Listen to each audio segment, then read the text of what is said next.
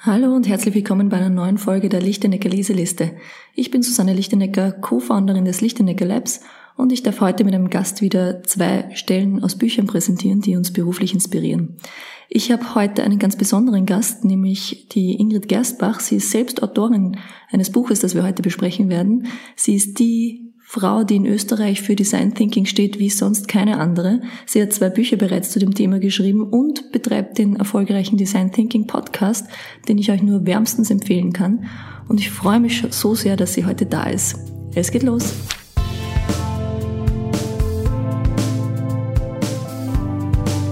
Die Lichtenecker Leseliste. Hallo Ingrid. Hallo, vielen Dank für die Einladung. Ich freue mich so, dass du gekommen bist. Ich, ich, ich freue mich, ich, ich fühle mich fast so, als hätte ich einen Promi zu Gast, weil ich, oh irgendwie, weil ich deinen Podcast so, so oft höre. Das ist fein, das freut mich. Magst du kurz ein paar Worte zu dir sagen und dich vorstellen? Ja, gerne. Mein Name ist Ingrid Gersbach. Ich bin Unternehmensberaterin mit dem Fokus auf Design Thinking, wo es viel um Veränderung ähm, eigentlich der neuen Arbeitsweise geht. Es geht um Innovation, um kreatives Problemlösen. Und da treibe ich mich in der Welt herum und versuche Unternehmen dabei zu unterstützen, dass sie selber lernen vor allem. Mhm. Weil ich halte nichts davon, wenn der große Berater kommt mit einem Zauberstab ein paar tolle Methoden macht und mit ihm das Wissen wieder geht, sondern ähm, ich versuche so Hilfe zur Selbsthilfe zu leisten. Mhm. Und bist du, hast du gestartet schon mit dem Innovationsthema oder ist das Design Thinking oder ist das irgendwie gekommen über die Jahre? Eigentlich habe ich mich immer schon mit Verhaltenspsychologie beschäftigt und ähm, warum Empathie in Gesprächen so wichtig ist. Mhm. Und ähm, mein Mann hat damals eine Business-Analyse-Firma aufgebaut, was darum geht, das Unternehmen wirklich in seine Einzelheiten zu zerlegen und zu verstehen. Und ähm, ich habe mich da bemüht einzufinden, aber mir war dieser Ansatz zuerst dieses komplett kleine zerlegen und, und die Lösung auch wieder komplett zusammenzubauen und dann auszuprobieren, den fand ich so unpraktisch. Mhm. Vor allem, weil es letzten Endes meiner Meinung nach immer dran hapert, dass die Menschen nicht miteinander reden und sich nicht verstehen und da die Missverständnisse entstehen und weniger, dass ein Prozess nicht funktioniert oder dass irgendwie, ja, im, im Geschehen funktioniert es meistens nicht und nicht am Unternehmen selbst. Ja. Und da habe ich mich dann irgendwie nicht zurechtgefunden und habe begonnen, einen, ähm, einen Blog über das zu schreiben, was mich interessiert und bin dann so irgendwie ins Design Thinking hineingerutscht. Also mhm. wir haben uns quasi gefunden. Mhm, schön, schön. Und der Podcast ist dann woraus entstanden? Der Podcast ist eigentlich daraus entstanden, dass ich mir gedacht habe, es gibt noch keinen Podcast, der sich wirklich nur rein um Design Thinking dreht. Mhm. Ähm, vor allem habe ich diesen starken Fokus auf, auf das Psychologische, auf Gruppendynamik, auf ähm, Verhalten der Menschen innerhalb von Workshops, von Teams. Und ähm, ich finde, das kennst du wahrscheinlich auch, wenn du einen Podcast planst, dann lernst du am meisten ja. davon. Und deswegen äh, schaue ich immer, welche Themen könnten interessant sein für mich und für die Hörer ja. und freue mich da immer drauf, weil da immer was Neues auch für mich drinnen ist. Das ist schön, das ist schön. Ähm, weil du das sagst, ja, stimmt. Also man lernt aus dem Podcast einfach so wahnsinnig viel. Ich finde, man lernt aus dem Gehörten auch so viel. Ja, ich bin absolut. ja mehr so dieser Audiotyp. Mhm. Und ähm, ich finde, immer diese Inspiration, die man aus Podcast mitnimmt. Es ist gar nicht so sehr dieses immer dieses eins zu eins das Wissen dann anwenden, sondern eher die Inspiration, ah, das hat mich zum Nachdenken jetzt gebracht, da kann genau. ich selber was draus machen. Und vor allem, wenn du mit anderen dann noch reflektieren kannst ja. darüber, wenn es, weil jeder auch was anderes mitnimmt und was anderes hört, das, was für ihn im Moment wichtig ist. Und genau. das ist das Spannende. Und ähm, wir machen jetzt gerade ein Sommer-Special, wo wir die alten Folgen nochmal wiederholen. Mhm. Und das ist halt so spannend, wie unser Blickwinkel da damals war und, und wie das auch wahrgenommen wahrgenommen wird. Und ja, ja das ja. ist irgendwie eine coole Sache, Podcast. Und ich höre euren wirklich auch gerne. Also Super, ich finde, ihr oh, macht tolle Buchempfehlungen. Danke. Und ähm, absolut empfehlenswert, ja. Dankeschön, danke. Ähm, gute Überleitung zu Buch. ähm, jetzt haben wir über die Podcast gesprochen. Du hast zwei Bücher bereits geschrieben. Irgendwie habe ich jetzt gemerkt, das erste war äh, 2016 Design, mhm. Design Thinking im Unternehmen, ein Workbook für die Einführung von Design Thinking, wo es quasi darum geht, wie Unternehmen diese Methode einführen können. Genau können. Und dann 2017 77 Tools für Design Thinker, Insider-Tipps aus der Design Thinking Praxis, wo wir schon gesprochen haben eingangs, dass wir uns gerne aus diesen Methoden Pool äh, bedienen. Sehr cool. ähm, und aus dem Buch möchte ich dann auch kurz mit dir drüber sprechen. Und ich weiß aber, dass du quasi jedes Jahr anscheinend jetzt vorhast, ein Buch zu schreiben, weil 2018 kommt wieder ein Buch. Vielleicht magst du genau. da noch kurz was dazu sagen. Äh, ja, äh, im Oktober 2018 kommt ein Buch, wo es darum geht, ähm, also das heißt, dem Kunden verpflichtet, mit Empathie und Kreativität Innovationen entwickeln. Und da geht es eigentlich darum, dass ähm, dass wenn du den Kunden nicht verstehst, wenn du ihn nicht beobachtest, dann kannst du ihm nicht helfen, sein Bedürfnis herauszufinden, weil meine These ist, dass der Mensch meist gar nicht weiß, was er wirklich braucht, mhm. weil er auch nur in dem denkt, was er kennt und dadurch kann keine Innovation entstehen. Und dass, dass wir uns viel zu oft in unserer eigenen Suppe bewegen. Und wenn wir rausgehen und mit Menschen sprechen, erfahren wir so viel mehr übereinander. Mhm. Und daraus entstehen dann wirklich gute Ideen, die weiterhelfen, die Bedürfnisse decken und die ähm, ja dann einfach neue Produkte und Dienstleistungen schaffen. Und da geht es eben mehr um den Fokus, was ist Empathie, weil Empathie ist nicht gleich Sympathie, ist nicht gleich Mitleid, aber das wird oft verwechselt. Mhm. Und ich habe die These, dass jeder Mensch kreativ ist, was nicht bedeutet, dass jeder zeichnen können muss. Aber wir denken, wir können alle kreativ denken, wenn wir uns trauen. Also auch so ein bisschen Mut zur Fehlerkultur und Mut zum Ausprobieren. Mhm. Ja, und dann habe ich noch 2019 im Frühjahr. Ach schau, ich habe doch recht. Jedes Jahr. Ja, vor allem nächstes Jahr sind es sogar zwei oder drei Bücher, da bin ich mir noch nicht sicher. Okay. 2019 sind die Innovationsräume dran, weil das auch so wahnsinnig spannend ist, wie Räume uns beeinflussen. Mhm. Also ich, ich bin da, ich bin ein Schreibdenker. Mhm. Also ich muss viel schreiben, um zu denken, zu reflektieren. Deswegen fällt mir das relativ leicht und macht mir viel Spaß. Und mhm. ja, mhm. genau. Das, weil du das Schreibdenker ähm, erwähnt hast, äh, Du hast ja in irgendeiner Podcast-Folge diese Unterscheidung gebracht, Sprechdenker und, mhm. ähm, und Schreibdenker. Schreibdenker. Genau. Und es war, ich bin da gerade auf dem Weg gewesen zu einem Workshop Aha. und habe mir das angehört und bin dann, du hast immer diese, diese Auflockerung am Anfang und Vorstellungen und, und mhm. Erwartungshaltungen und wie lernen wir uns einmal alle mhm. kennen. Und ähm, um das ein bisschen aufzulockern, lasse ich die Leute auch gerne mal im Raum aufstellen zu gewissen Fragestellungen. Ja, das ist cool, ja. Gibt damit erstens Lockerheit und zweitens, damit die Leute auch ähm, bisschen ein Gefühl füreinander kriegen, mhm. wer ist da jetzt mhm. eigentlich im Raum. Und es war ein, äh, ein Vertriebs, also es waren sehr viele Vertriebsleute mhm. dabei und auch ein paar intern, also Innendienstleute. Mhm. Das war so interessant, weil ich gesagt habe, ich habe das gerade gehört, ich mache das jetzt einmal, ich lasse sie aufstellen. Wer ist hier im Raum Sprechdenker? Bitte ja, auf die eine cool. Seite. Wer ist äh, Denk, warte, Sprechdenker, Schreibdenker, genau, auf die andere Seite. Aha. Und es war natürlich, die ganzen Vertriebler sind auf der Sprechdenkerseite gestanden, ganz ja, logisch. Ist ja. aber eh ideal, weil dann genau. sie ihren Fähigkeiten. Ja. Genau, und dann auf der anderen Seite ein paar andere. Und es war auch so, okay, da müssen wir aber beim Workshop, ähm, ich weiß nicht, okay, ich kann sehr, sehr viel davon ausgehen, dass ihr eh rausgeht. Mhm. Aber es gibt auch ein paar, schaut euch die an, die werden jetzt vielleicht nicht so rausgehen mit ihren mhm. Ideen, denen müssen wir auch den Raum geben, weil die haben sicher auch super Ideen und deswegen gibt's andere Methoden. Und das hat sich sofort alle abgeholt, weil dann waren sie den Methoden nicht so skeptisch gegenüber. Cool. Ja, das, ja. das ist ideal, weil es hilft dir vor allem auch die Leute einzuschätzen, so wie du es genau. gemacht hast. Das ist super. Also ja, ja und, und ähm, ich sage auch immer im Design Thinking oft äh, habe ich das Gefühl, dass Berater das ich sage jetzt nicht falsch mache, aber anders mache als ich, weil sie Unternehmen überfordern. Ja, sie mhm. kommen mit einer hippen Methode mhm. und holen die Leute aber nicht dort ab, wo sie sind. Und viele sind verängstigt oder skeptisch oder so. Und das musst du eben zuerst abholen, so wie du es jetzt auch gemacht hast, ähm, indem du sie auch auflockerst. Ich meine, sie stehen auf, die sind irgendwie, die kommen gerade, sind müde und, und so bewegen sie sich körperlich und ja. sehr cool. Na, das freut mich. Schau, du kriegst, kriegst, kriegst gleich ein paar ähm, Feedbacks zu deinen super. Sachen. Das ist auch super. Ja, perfekt. Ähm, gut. Zum, ähm, zu deinem Buch. Mhm. Ähm, du hast bei den Methoden, du hast eine, also 77 Tools für Design Thinker, das ist schon mal was für ein Repertoire, weil ich kenne das ja oft, das sind dann so so auch so Methodenbücher, das sind oft so mehr so Heftchen und mhm. dann hat man so ein paar drinnen und dann blättert man so durch. Und was ich an dem ähm, so mag, ist erstens, dass es so viele sind und zweitens, dass sie auch so schön aufbereitet sind, dass man genau weiß, okay, zu welchem Thema passt das jetzt, mhm. wofür kann ich es gebrauchen und dann auch ähm, so quasi kurz überblickmäßig, wie lang dauert's, was brauche ich dazu für ein Equipment und was sind die Vorteile und was sind die Nachteile? Weil mhm. oft hat man das auch nicht so richtig dabei stehen, wofür kann ich es denn jetzt mhm. eigentlich genau brauchen? Also auf was muss ich achten, wenn ich es denn tatsächlich dann einsetze? Ja. Und ähm, ich möchte einmal eine, meine Erfahrung teilen mit, der, mit dem Bodystorming. Okay. Ähm, Bodystorming, ich, ich sage es jetzt noch ganz kurz, wie, wie du es da beschrieben hast.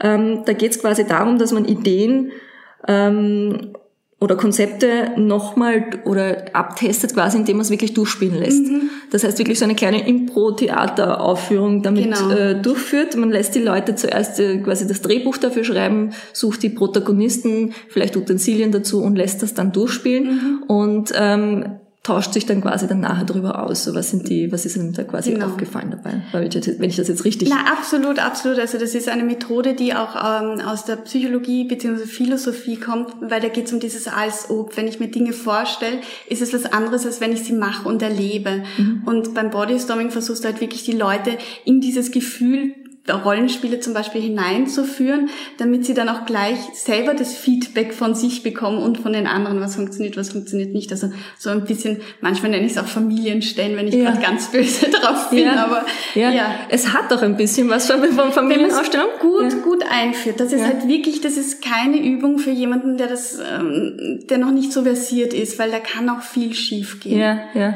Also, wir haben es, wir haben es intern, also wir haben es schon mal extern angewendet. Da waren die, da waren die ähm, das Feedback war sehr, sehr gut. Also die mhm. waren total begeistert davon.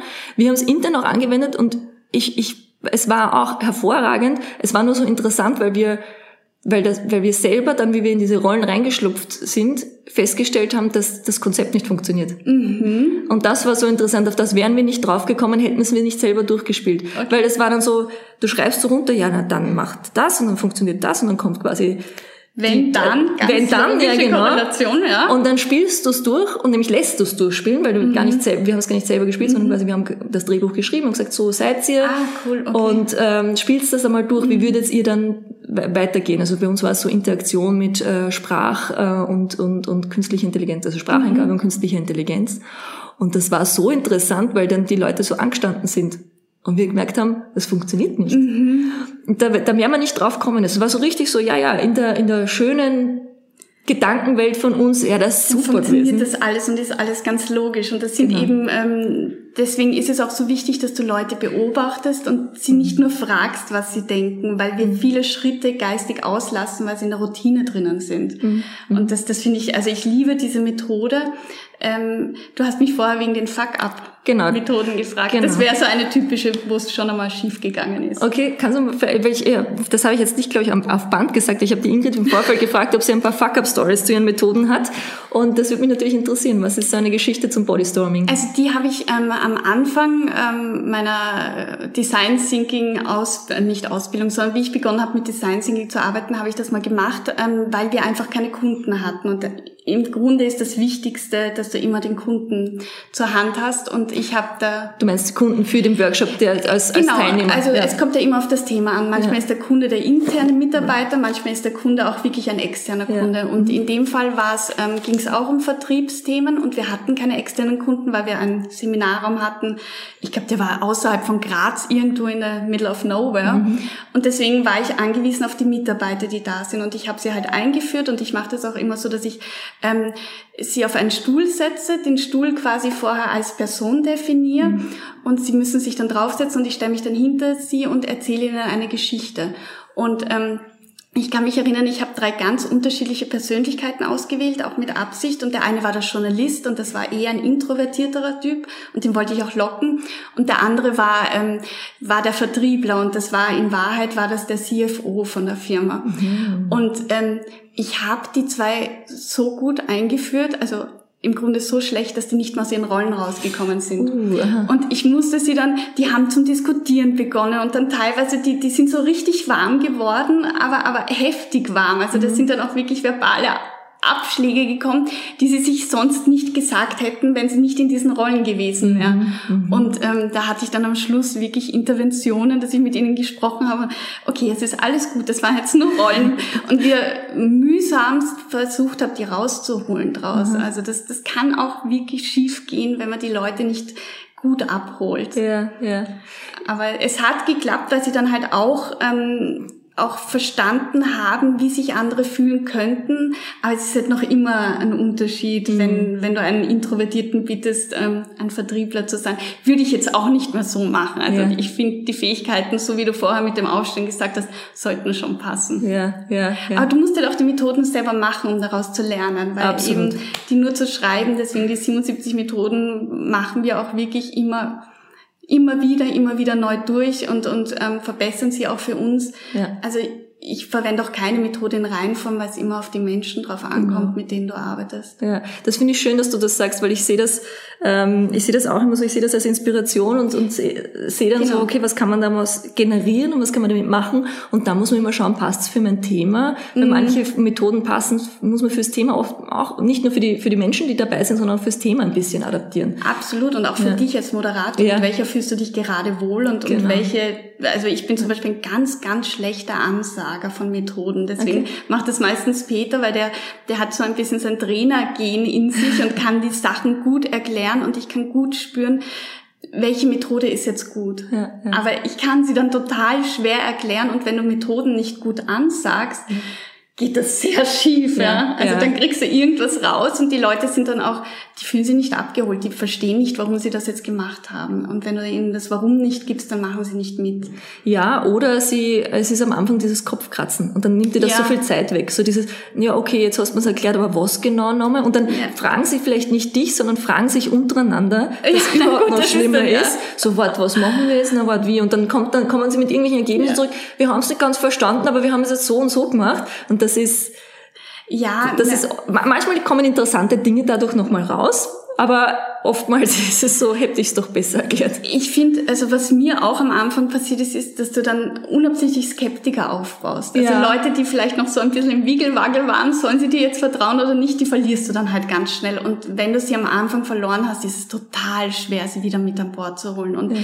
du hast immer in Gruppen einen Gegenspieler, der ist auch mhm. gut und wichtig, mhm. aber man sollte schon, dass man den möglichst schnell abholt und, ja. und ähm, auf seine Seite kriegt. Und wenn man den Leuten nicht erklärt, warum du das jetzt machst und wie das, was das Ergebnis letzten Endes ist, mhm. dann wird es schwer. Ja, ja. Schön, schön. Ähm, ich habe noch die zweite Methode, nicht gleich die, die du danach hast, nämlich das Brainwriting, weil mhm. wir das jetzt auch gerade, wir hatten gerade letzte Woche einen Workshop, wo wir Brainwriting ähm, angewendet haben. Und da geht's ja, also ich finde das sehr schön, wenn man, ähm, wie du gesagt hast, du bist ähm, Spre nein, Schreibdenker. Schreibdenker. Oh, ich muss immer im Kopf überlegen, welche Richtung sage ich jetzt. ähm, ich bin eben auch Schreibdenker, ich schreibe es mir vorher auf und dann ja, kann ich die Dinge besser sagen. Und ich merke das oft in diesen Brainstormings, so, habe jetzt eine Idee, habe jetzt eine Idee. Ja. Und ich habe diesen Druck sei dann kreativ, so. Sei, sei kreativ. innovativ. Genau, jetzt hab die Idee, los. Und ähm, beim Brainwriting gefällt mir, dass es eben irgendwie eine Mischung ist, weil einerseits schreibst du für dich selber die mhm. Ideen auf Kärtchen, also kurz erklärt, man schreibt die, seine Ideen auf Kärtchen, steht aber auf einem Stehtisch und gibt sie dann in der Runde weiter mhm. und andere ergänzen dann und du ergänzt bei den ähm, Ideen von den anderen, beziehungsweise legst es in die Mitte und dann können sich andere davon bedienen. Genau, eine Pool, ja. Genau. Und ähm, was ich daran mag, ist, dass es, wie gesagt, so, eine, so ein Mittelding ist. Es ist einerseits, ja, ich habe Zeit für mich und kann selber mhm. nachdenken und muss nicht muss auch nicht, sobald ich es laut ausspreche, bin ich auch irgendwie automatisch in einer Bewertung drinnen, obwohl natürlich die Bewertung später kommt und so. Aber trotzdem, wenn man es ausspricht, so sehr das Mindset da ist, trotzdem hat man irgendwelche Schranken im Kopf oft. Und so, wenn ich es nur mal runterschreibe, dann kann ich es für mich auch besser sortieren. Ähm, und kann aber von den anderen auch gleich ergänzen. Also wenn man denkt, ah, das ist aber spannend, mhm. da fällt mir auch was dazu ein. Also es ergibt sich gleich viel, viel mehr daraus. Ähm, das heißt, finde ich eine wahnsinnig schöne Sache, die wir auch nutzen, wo wir aber auch eine Fuck-up schon drinnen hatten. Okay. Ähm, nämlich, wo das jemandem überhaupt nicht gefallen hat. Mhm. Nämlich so richtig nah ich möchte mich da gleich austauschen, oh okay. ich möchte das jetzt gar nicht da jetzt irgendwie und warum soll ich das bei den anderen ergänzen? Ich möchte meine, meine Sachen und dann so mal quasi gemeinsam gleich an dem, an dem Konzept, quasi an dem Ganzen mhm. arbeiten. Und also war eindeutig Sprechdenker und wollte jetzt nicht mit den mhm. Karten da so arbeiten. Und das war, also man hat sie dann überzeugt und sie hat dann mitgemacht und es war dann auch interessant für sie, welche Ergebnisse rauskamen. Aber so ganz, so ganz war sie nicht überzeugt, dass das ja. jetzt der beste Weg für sie war. Also mhm. sie war nicht ganz auf der Ebene, dass das für andere vielleicht doch schwieriger ist, mhm. wie sie es wollte. Und das hat dann schon kurz die Stimmung runtergezogen. Ja, das glaube ich, ja. ja. Also ähm, wir, wir haben die Methode ähm, verbessert Was ich zum Beispiel immer mache, ist, dass ich am Anfang die Leute bitte, dass sie eine Minute alles aufschreiben, was ihnen gerade mhm. im Kopf ist. Und wenn der die Methode doof findet, dann soll er aufschreiben, er findet die Methode doof, damit er auch Dampf ablassen kann, damit sie aber auch nicht an Gedanken festhalten und an Lösungen, die sie unbedingt loswerden wollen. Mhm. Und deswegen finde ich die Methode so toll. Und was wir auch machen, ist, dass wir Musik spielen, um eben genau diese Leute abzuholen und sie total zu verwirren. Mhm. Weil wenn du Musik im Hintergrund hast, dann konzentrierst du dich nicht mehr so auf das, was du schreibst, weil du permanent abgelenkt bist. Mhm. Und dadurch kannst du die ganz gut abholen, weil du sie verwirrst. Mhm, mh. Spannend. Also das ist ja, mhm. aber das mussten wir auch lernen. Und ich bin selber kein Freund von Brainwriting in dem Sinne, dass ich gerne dabei bin, weil ich finde, ähm, du musst du musst das gut takten. Mhm. Also wir sagen zwar immer drei Minuten an, aber wir schauen halt immer, wie weit die Leute sind. Und wenn der Moderator das nicht gut macht, und ich habe es beim nicht so guten Moderator gelernt, dann wird das zart. Ja? ja? Dann fehlt so richtig der Schwung. Also du brauchst einen, der das gut ansagt, der gut auf die Leute, die da sind, eingehen. Dann funktioniert's gut. Und auch registriert, wenn der Saft draußen ist. Ja, wobei ähm, ich habe die These, dass wenn der Saft draußen ist, hören wir ganz oft auf. Mhm.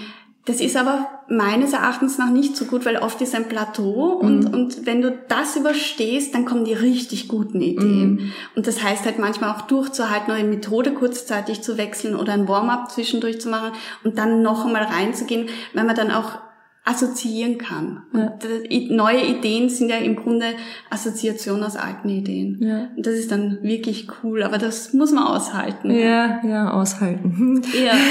Na, und, und beim Brainwriting ist mir auch schon einmal passiert, dass ähm, da hatten wir eine, eine Frage zu einer Kundenkarte. Da ging es irgendwie darum, wie kann man eine Kundenkarte verbessern.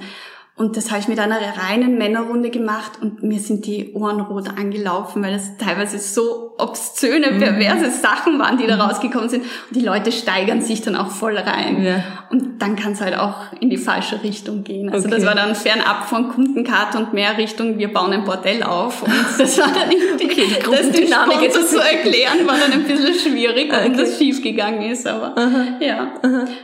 Hast du irgendeine Lieblingsmethode? Ähm, ja, also meine Lieblingsmethode kommt eigentlich aus dem Beobachten und die nennt sich Job Shadowing. Mhm. Da geht es darum, dass ich ähm, eigentlich eine Zeit lang hinter einem Menschen sitze, also dessen Schatten bin und genau beobachte, welche Handlungen der vollzieht während seiner täglichen Arbeit. Das hat den Hintergrund eben, wie wir vorher gesagt haben, wenn ich jemanden frage, dann sagt er mir das, was ihm bewusst ist. Aber wir machen ganz, ganz viele Dinge, die uns unbewusst sind. Und du kannst dann, du schreibst dir das dann auf, was dir aufgefallen ist, auch welche Wahrnehmungen du hattest, am besten nicht wertend, was de facto unmöglich ist. Mhm. Und ähm, gehst dann nachher mit diesen Aufzeichnungen zu deinem Gegenüber und fragst ihn, ähm, bestimmte Dinge, die dir aufgefallen sind. Mhm. Und ich finde, da lernt man so extrem viel über das Verhalten des Menschen und über dessen Charakter und lernt selber, kann auch gute, blöde Fragen stellen, die wir uns sonst nicht trauen zu stellen, wie, warum hast du das gemacht? Und kann ganz viel auch am anderen bewegen, mit einer Mini-Methode in Wahrheit. Mhm, mh, mh. Also das ist ziemlich cool. Ja, wobei das Hast du das Gefühl, dass das bei jedem Job jetzt quasi funktioniert oder würdest du sagen, etwas, wo man doch mehr, also oder muss man auch tiefer drinnen sein in dem, was der tut? Also ich, ich stelle mir jetzt einfach vor, ich schaue mir an, wie mein Programmierer was programmiert und setze mich hinter ihm. Das sollte man schon Dann habe ich ein Problem, was er jetzt genau macht. Ähm, ja. Warum machst du jetzt das Fenster auf und warum gibst du jetzt, also das wäre dann wieder... Nee, klar, also da ja. geht's wirklich darum, also ähm, im Grunde, ähm, ich habe die vier Phasen und die erste Phase ist einführen und die sollte im Optimalfall oder ich schaue, dass da immer ist ein Interview, wo du befragst und etwas, wo du beobachtest mhm. und die Mischung daraus macht's dann aus. Mhm. Und beim Programmierer zum Beispiel ähm, schaue ich, dass ich im Team jemanden habe, der sich damit auskennt, der vielleicht die Programmiersprache beherrscht, wenn es um so interne Prozesse geht. Mhm. Aber da, also das würde ich mir auch nicht zutrauen fahren. Ich glaube, der wird dann nur, der wird mich wahrscheinlich aus dem Fenster schmeißen nach fünf Minuten, weil ich ihn wahnsinnig mache. Also das würde jetzt von mir dahin. Definitiv. Dieses, dieses, da frage ich mich auch immer, wie sehr sich dann eben derjenige beobachtet fühlt und wie er sein Verhalten ändert. Ja. Sie vergessen es nach fünf Minuten. Das okay. ist eine ganz menschliche Eigenschaft, mhm. vor allem je, je stiller du dich verhältst. Mhm desto mehr äh, registriert dich das Gegenüber nicht und vergisst, also mir ist dann passiert, dass, ähm, dass sich jemand umdreht und mich vergessen hat und plötzlich zum Schreien beginnt, weil er vergessen hat, dass ich hinter ihm stehe und dann war ich auch erschrocken und das war dann irgendwie so, ja, blöde Situation. aber das, also wir Menschen vergessen das nach spätestens fünf Minuten. Das ist ein Phänomen, das ist total spannend, aber man lernt so viel darüber. Mhm. Und man lernt auch selber nicht zu bewerten. Das ja. ist, es ist extrem schwierig. Mhm. Also ich habe am Anfang, habe ich da begonnen zu lachen oder aufzuschreiben und dann habe ich wichtige Dinge nicht übers, also übersehen, weil ich mit dem Schreiben beschäftigt war. Deswegen mache ich das jetzt immer im Nachhinein. Mhm. Und also das sind ja, aber ich finde, da lernt man extrem viel, mhm. eben über die Beobachtung. Ja was du das gesagt hast, sie vergessen es, so funktionieren wahrscheinlich auch Reality-TV-Shows. Ja. Weil sich die Leute da ja so filmen lassen, aber. Und im Nachhinein ist es peinlich, ja, weil, genau. weil sie irgendwie draufkommen, sie haben halt losgequatscht und haben vergessen, dass da die Kamera auf sie gerichtet ist. Also es ist ziemlich gefährlich. Ich glaube, ich würde da nie mitmachen, weil ja. ich weiß nicht, was da alles rauskommt. Ja. Du vergisst es halt, ja, ja. wenn du dich wohlfühlst. Und deswegen ist das Setting auch wichtig, dass es bei dem am Arbeitsplatz ist und nicht, dass du ihm irgendwie sagst, so stell dir vor, du bist da jetzt bei ja. dir und machst es jetzt mal, ja. sondern der muss sich wohlfühlen. Und da ist halt auch die Schwierigkeit bei der Methode, dass wenn du es im Unternehmen machst, dann brauchst du natürlich auch das Einverständnis vom Betriebsrat und, und mhm. also dann musst du relativ viele vorab Sachen erledigen, dass du das dann auch durchführen darfst. Und die Leute haben am Anfang auch Angst, dass sie bewertet werden. Mhm. Also dass das irgendwie eine Art Mystery Shopping ist, wo sie dann eine mhm. Beurteilung bekommen, waren sie gut, waren sie nicht gut. Aber darum geht's gar nicht, sondern es geht immer darum zu helfen und ein, ein Gespür dafür zu bekommen, was passiert. Mhm. mhm. Wie beurteilst du jetzt nach den, deinen, deinen jahrelangen Erfahrungen ähm, mit Unternehmen im Design Thinking die Bereitschaft von Unternehmen, das zu tun oder das einzuführen? Ja. Also ähm, die Unternehmen stehen extrem unter Druck, äh, in dieser schnelllebigen Zeit flexibel agieren zu müssen. Und sie hoffen immer, dass es die eine Methode gibt, die sie da rausboxt und mhm. haben dann oft nicht die interne Kultur, die das unterstützt. Und so wie du vorher gesagt hast, sei innovativ, sei kreativ. Das funktioniert nicht in einem Unternehmen, das stark hierarchisch aufgebaut ist zum Beispiel. Also es müssen die Grundstrukturen herrschen. Ich sage auch immer, ich brauche einen, einen Multiplikator, einen Evangelisten, der davon überzeugt ist und der mir andere mitreißen kann. Die Bereitschaft ist auf dem Papier immer da und dann, wenn du vorab dort bist, dann ist es irgendwie so, ja, also sei offen für Neues. Wir haben aber schon eine Lösung. Also eigentlich können wir das sehr offen für Neues. Vergiss das. Wir wissen eh, was das Problem ist. Und damit kämpfe ich nach wie vor. Also ja. am liebsten gehen wir gleich ins Brainwriting, gehen ja. wir gleich ins Brainstorming. Na, wir haben das Problem eh verstanden. Jetzt habe ich zum Beispiel einen Kunden, der hat mir erklärt, dass sie, ähm, sie wollen ihre Kunden als Fans aufbauen. Und ähm, sie brauchen da irgendwie eine Art, ja, ähm, Community oder so. Und die Frage ist, wofür braucht sie das? Und das, das ist ihnen nicht klar, weil, weil ein anderer Wettbewerber hat sowas schon und sie sehen, das ist erfolgreich mhm. und deswegen wollen sie es haben. Und ich habe gefragt, wofür? Ich, ich verstehe es wirklich nicht, was, was dessen Zweck sein soll. Bitte erklär es mir. Und dann sind wir halt so draufgekommen, das ist einfach nicht ihr Problem, dass mhm. sie keine Fans haben, sondern sie wollen was anderes erreichen. Und wenn wir das wissen, dieses Warum, dann finden wir so viel schneller zum Wie, nämlich ja. zum Wie das passt. Ja.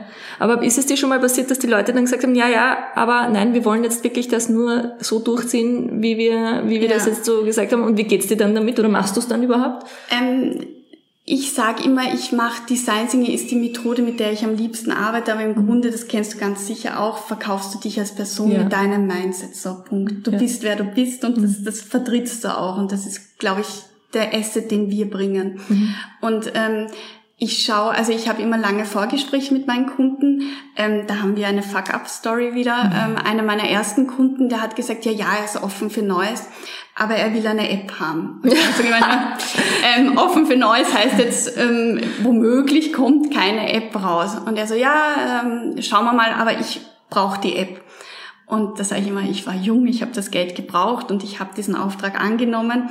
Und es ist tatsächlich keine App nachher rausgekommen und er war unglücklich damit, mhm. weil er auch im Prozess nicht involviert war und nicht mhm. ganz verstanden hat, warum es keine ist. Und da haben wir versucht, das zu erklären, aber der Auftrag ist ein bisschen schief gegangen. Ja, ja. Ich mache jetzt unter gewissen Dingen lehne ich Aufträge ab, vor allem wenn, wenn der Respekt fehlt untereinander im Team. Ich finde, du kannst in jedem Team gute Design Thinking Methoden anwenden. Du kannst vielleicht nicht immer den ganzen Prozess durchführen, weil es an gewissen Rahmenbedingungen ähm, klafft. Aber zum Beispiel mache ich es auch nicht, wenn das Team größer als 20 Personen ist im Design Thinking nicht sinnvoll. Mhm. Und das versuche ich dann immer entweder auszureden und zu erklären oder ich lehne ab. Oder einmal hatte ich einen Kunden, also das war dann kein Kunde, weil da bin ich wirklich aufgestanden. Das habe ich, glaube ich, auch noch nie gemacht, während einen, eines Gesprächs aufzustehen und zu sagen, das bringt nichts. Ja. Weil da habe ich gesagt, naja, wie schaut denn das aus? Kann man bei Ihnen im Team per Du sein? Weil wir arbeiten mit Erfahrungen und nicht mit Hierarchien.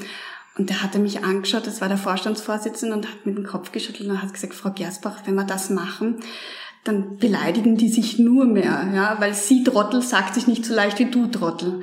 Und ich, ich bin da gesessen und habe mir macht er jetzt einen Witz oder meint er das mhm. ernst? Und der hat das aber vollkommen ernst gemeint und hat gesagt, deswegen wird er das Du nie erlauben, weil die beginnen sich ständig zu beleidigen und außerdem hat er da zwei, die müsste er einladen, aber der eine redet nicht mehr mit der anderen, weil die Frau von dem einen gesagt hat, dass die andere Frau fett sei ich sehe, also seien Sie nicht böse, aber da kann ich Ihnen nicht helfen. Da brauchen Sie irgendwie eine Intervention von einem Psychologen, damit Sie da halbwegs wieder grad kommen. Aber da werden Sie mit Design Thinking, vor allem dann bin ich schuld oder die Methode schuld, da, da passt die Unternehmenskultur schon vorne ja. hinten nicht. Da brauche ich nicht mehr mit äh, Innovationsworkshop Nein, drüber überhaupt stülpen. Nicht. Ja. Also das, das wird auch das Unternehmen nie innovativ sein, wenn also für Innovation brauchst du auch, ähm, ich habe jetzt ein neues Wort gelernt, Heterarchie. Ja, ja, wir sind heterarchisch aufgestellt. Genau, ihr seid absolut ja. heterarchisch ja. aufgestellt und, mhm. und das brauchst du auch, damit die Menschen ihre, ihre Fähigkeiten ausüben können, damit die mhm. Kreativen kreativ sein können und damit die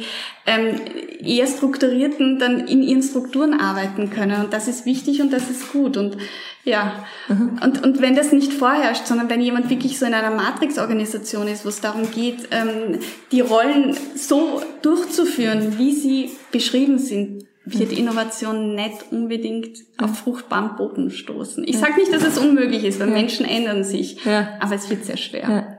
Ich habe eine Abschlussfrage noch, weil mhm. mich die sehr beschäftigt. Ich war ähm, vor, ich glaube, das war vor zwei oder drei, zwei Jahren, glaube ich, am Austrian Innovation Forum, das kennst mhm. du sicher.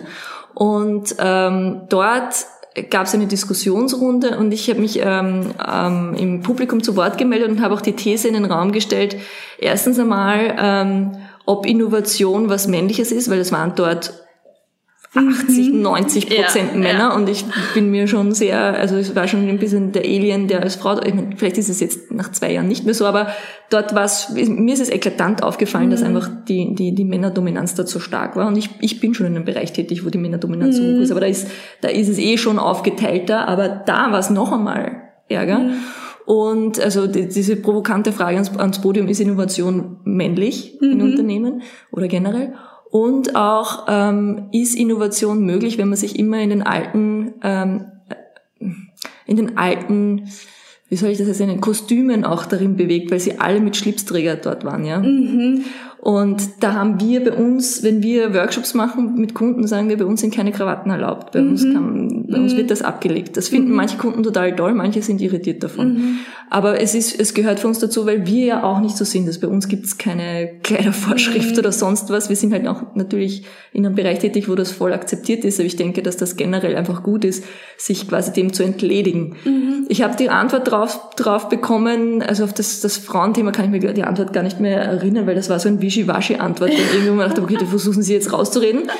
Ähm, und andererseits können sie es natürlich auch nicht ändern, ja. Mhm. Und äh, bei der anderen Frage war die Antwort so in Richtung, naja, hat ja nichts damit zu tun und ähm, jeder wieder, wie er sich wohlfühlt und, äh, und so. Und meine These ist aber, dass eben diese Diversität mit Frauen, also dass das jetzt so ein großes Thema ist, aber dass noch immer dieses, also ein Fehler begangen wird, dass man zu wenig auf das Thema Diversität setzt und gleichzeitig, dass man, glaube ich, schon Dinge auch ablegen muss und sei es einfach auch nur, umgekehrt könnte man von mir verlangen, ja, brezelt immer auf und mhm. wirft dich in High Heels für einen Workshop. Okay, würde ich auch mal ausprobieren, ja, aber dass man einfach diesen, ja, diesen kleinen Schnitt ein bisschen macht. Wie ist deine Meinung ja. dazu?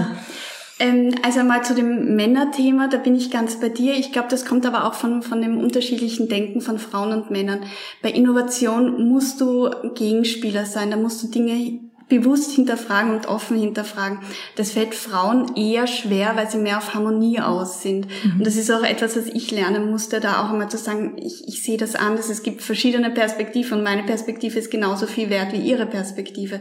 Also ich, ich habe das Gefühl, dass es sich bessert, also es kommen mehr Frauen und wir brauchen definitiv mehr Frauen wie dich, die sich auch trauen, solche Fragen zu stellen, ja, weil das mhm. ist ja, ich bin sicher, die haben, die, ja, die haben ein bisschen tausend Augen angeschaut, ja. das Ja. glaube ich. Mhm. Aber das braucht's definitiv. Aber momentan hätte ich auch noch gesagt, ist es Männerdomäne, gerade weil Innovation oft mit IT in Verbindung gebracht wird. Mhm. Wir brauchen Technologie, aber das heißt nicht, dass wir IT-Wissen brauchen. Mhm. Also das wandelt, wandelt sich jetzt hoffentlich. Ähm, und äh, ich sage immer, wenn du dasselbe Team hast, dann wirst du auch immer dieselbe Antwort bekommen. Wenn du immer dasselbe Kostüm hast, dann auch. Ähm, ich bin nur vorsichtig mit dem, wir, wir haben früher immer gesagt, wir, muss, wir müssen per Du im Workshop sein. Ähm, das funktioniert nicht immer. Du musst das Unternehmen dort abholen, wo es gerade steht. Und oft arbeite ich in großen Konzernen, wo die gewohnt sind, per Sie zu reden und wo es sie dermaßen durcheinander bringt, wo ich, wo ich die Dynamik zerstören kann, wenn ich sie zwinge, jetzt per Du zu sein. Und deswegen stelle ich es ihnen offen. Ich sage immer, bitte mit mir per Du sein, weil für mich ist das wichtig und hilfreich. Aber wenn ihr anders gespro- angesprochen werden wollt, dann, dann schreibt es auf euer Namensschild, du, sie und Vorname, Nachname, wie es für dich im Moment gut und wichtig ist. Ähm, und das funktioniert meines Erachtens nach am besten. Bei Kleidervorschriften bin ich bei dir, also Krawatte.